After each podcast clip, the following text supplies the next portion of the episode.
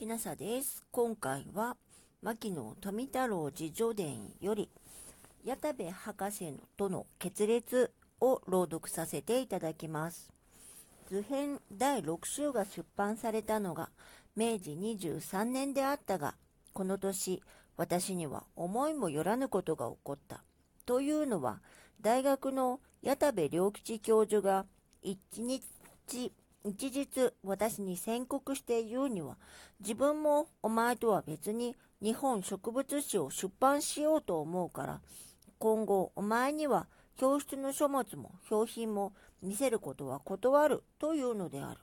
私は甚だ困惑して呆然としてしまった。私は麹町富士見町の矢田部先生宅に先生を訪ね、今日本には植物を研究する人は極めて少数である。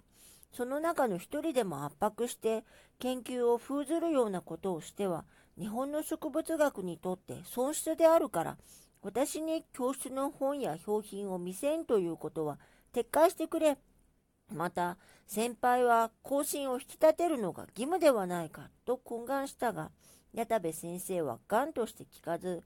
西洋でも一つの仕事の出来上がるまでは他には見せんのがしきたりだから自分が仕事をやる間はお前は教室に来てはいかんと強く拒絶された。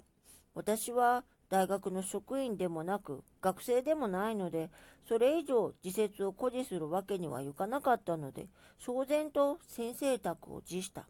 当時私は日本で初めてムジナモを発見していたがその研究を大学でやることが不可能になったので困惑していたが、池野誠一郎君の行為で、ともかくも駒場の農科大学の研究室でこの研究を続行することができた。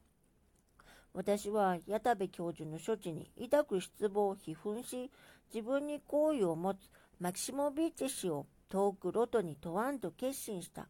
ところが、幸か不幸か、突然、マキシモビッチ氏の休止の方に接し、私のロシア行きの計画は中止のやむなきに至った。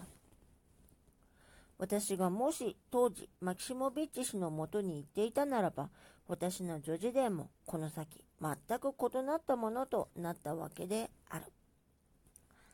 えっと、いろんなあの牧野富太郎について書いてある本を読みましたけれども、その中に矢田部教授があの出入りを禁止したのはあの牧野富太郎がこの人もこれを調べたいとなったら他のことは目に入らないので結構研究室にある標本やあの本を自宅に持ち帰って調べてたということがあったようです。あのそんなに私物化されたら困るという意味だったんではないかと書いてあるものもありました。